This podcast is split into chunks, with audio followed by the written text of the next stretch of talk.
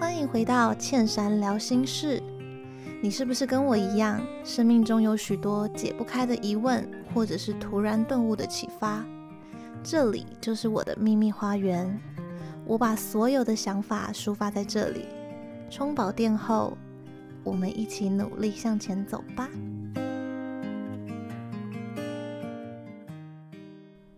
Hello，大家好，我是倩珊。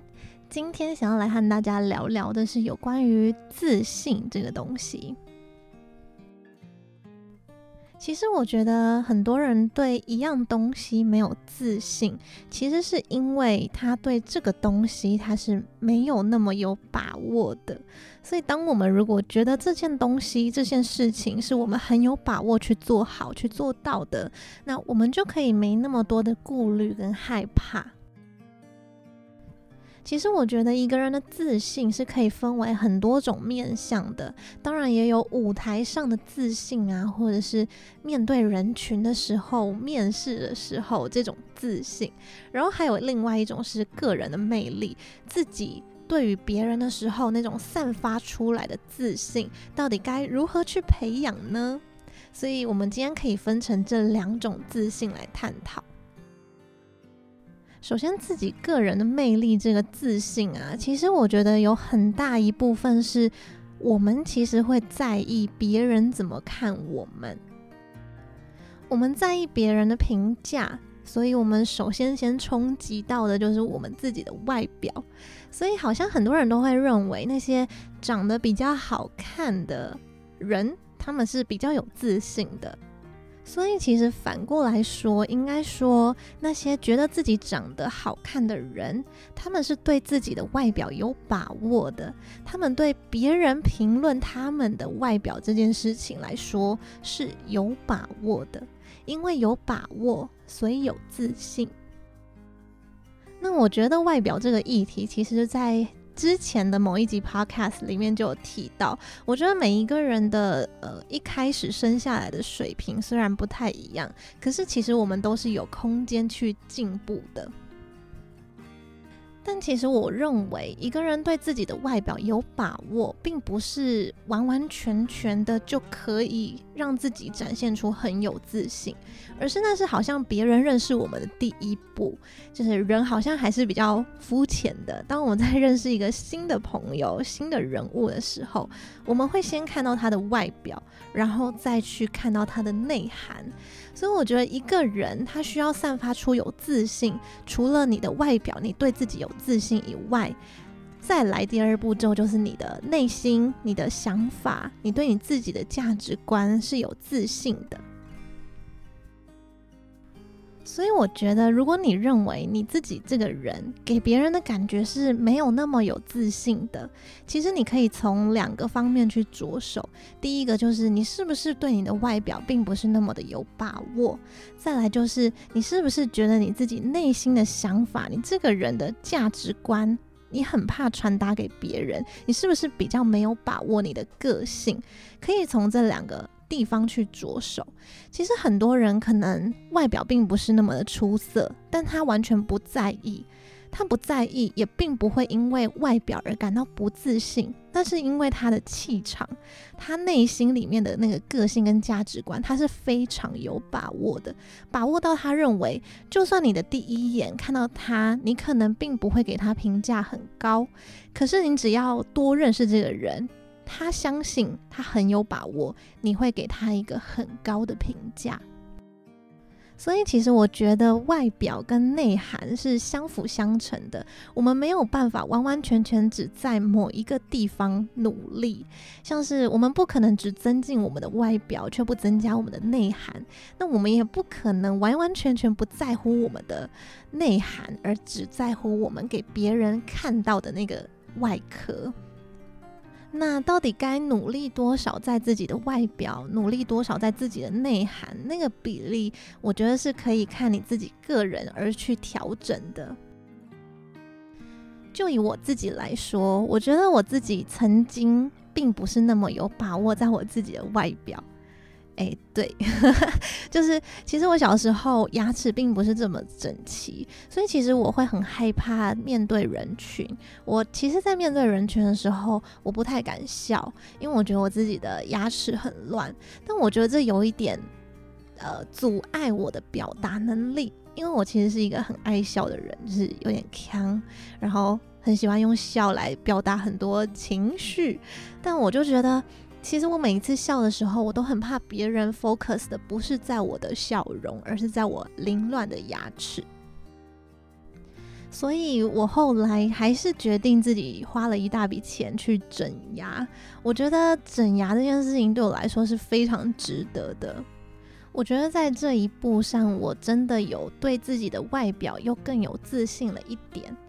就是用这个举例来和大家说明，我觉得大家都是有能力、有空间为自己的外表去做出一些调整的，就像是一些保养啊，这些也算是一种为自己的外表加分，然后帮自己增加一些对外表的自信。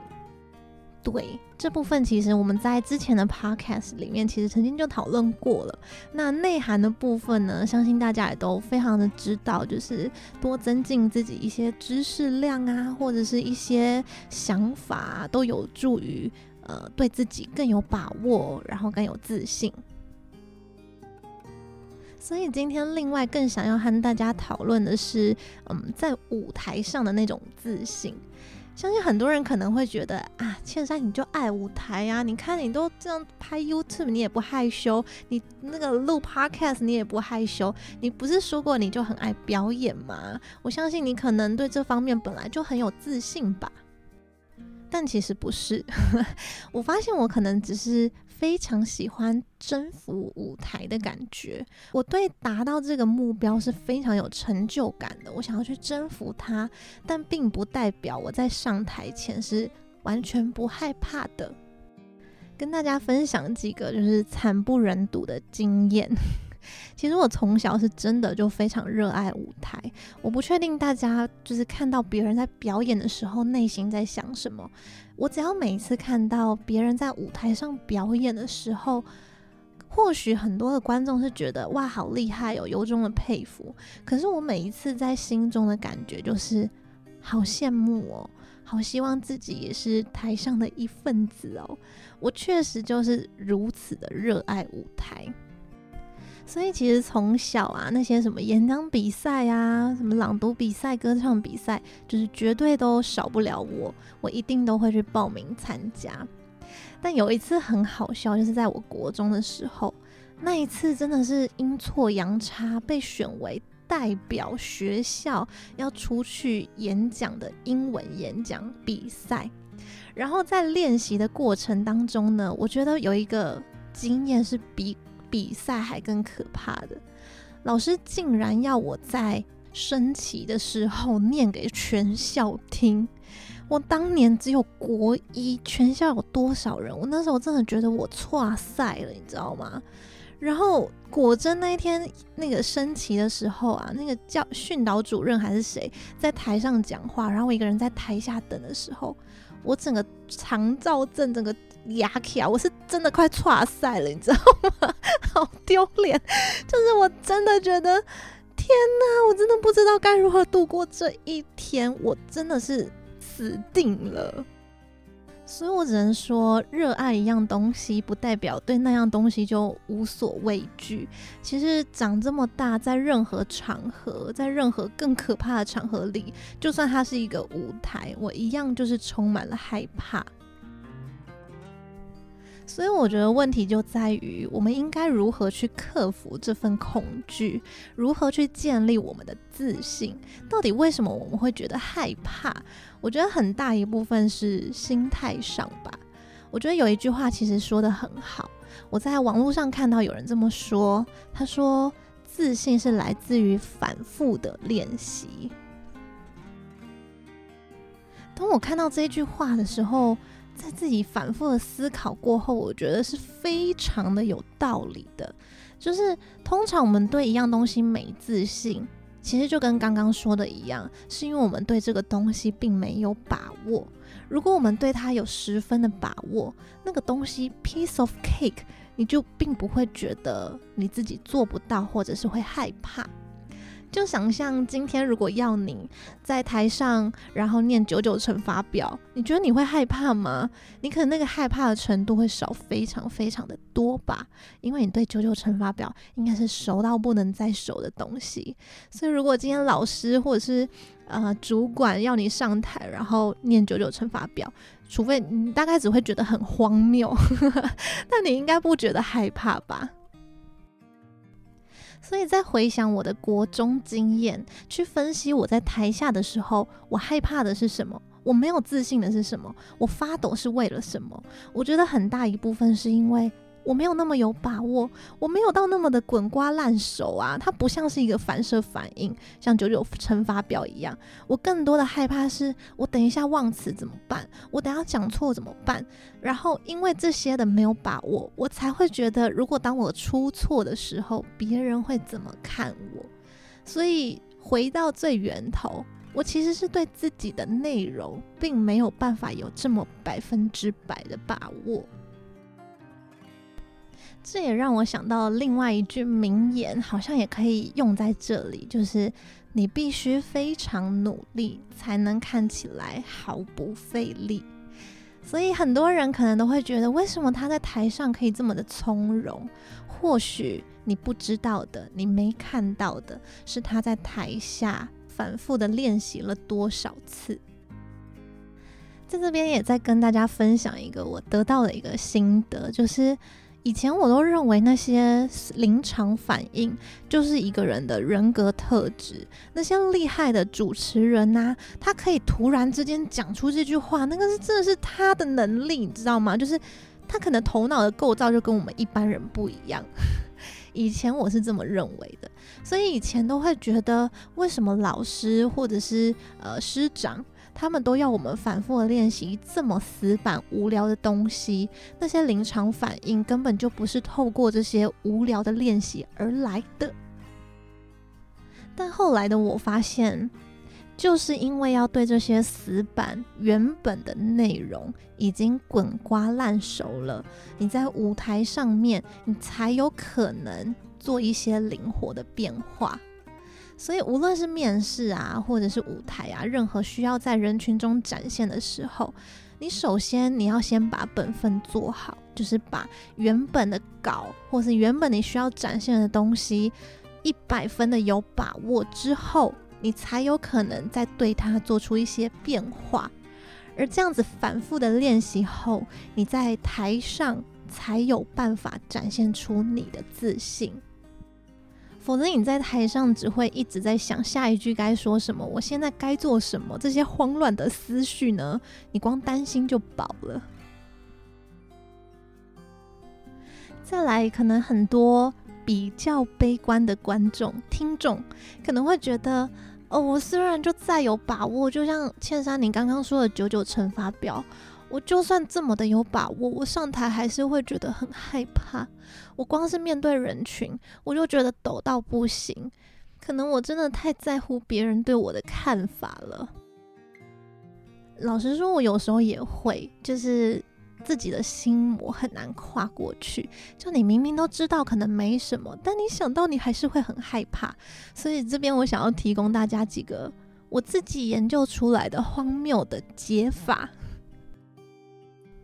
前阵子在几个月前呢，我有被找去 TEDx 担任主持人这个角色。其实那一次我也是抖到不行，我其实也很紧张，我也怕我做不好，即便我可能已经有反复的练习了。所以在那一次，其实我得到了一些结论，一些心态上的转变。当时候活动快开始的时候，我在台下，我一直反复的在思考，我到底抖的是什么。其实我最主要、最紧张的是，因为我很敬重 TEDx 这个东西，我觉得这是一个大舞台，我不想在上面出糗，所以我反复的会在思考，如果我等一下出糗了，到底该怎么办？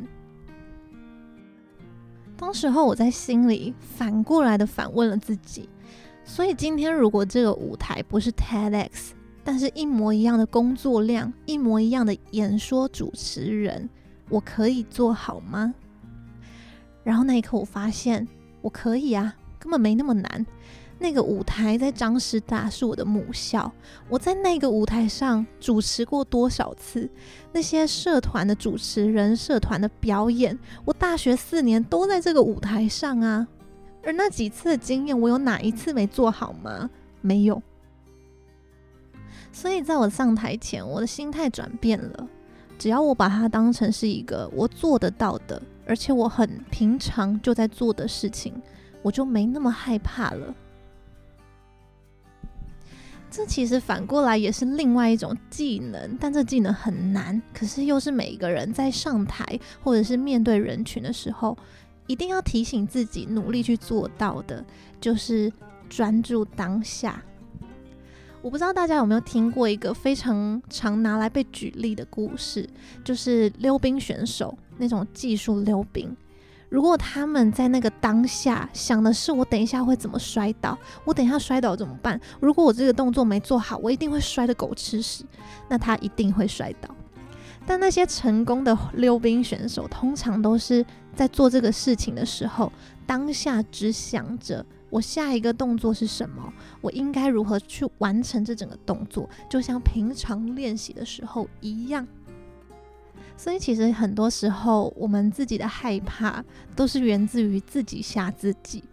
我们平常呼吸的时候会怕给到吗？不会吧？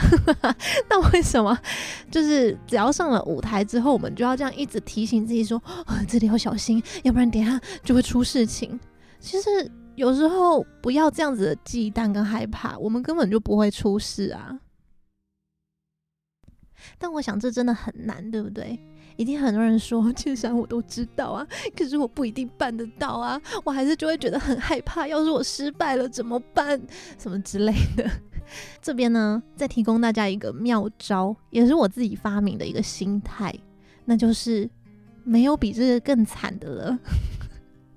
当你有更多更多的经验，然后你失败很多次的时候，你就会知道哦，如果你把这个东西搞砸了，那会是什么样子。当你知道底线在这里的时候，你就可能没有那么害怕了。这时候你就会衍生出一个心态，这个心态就是你不尴尬，尴尬的就是别人，也就是豁出去了啦。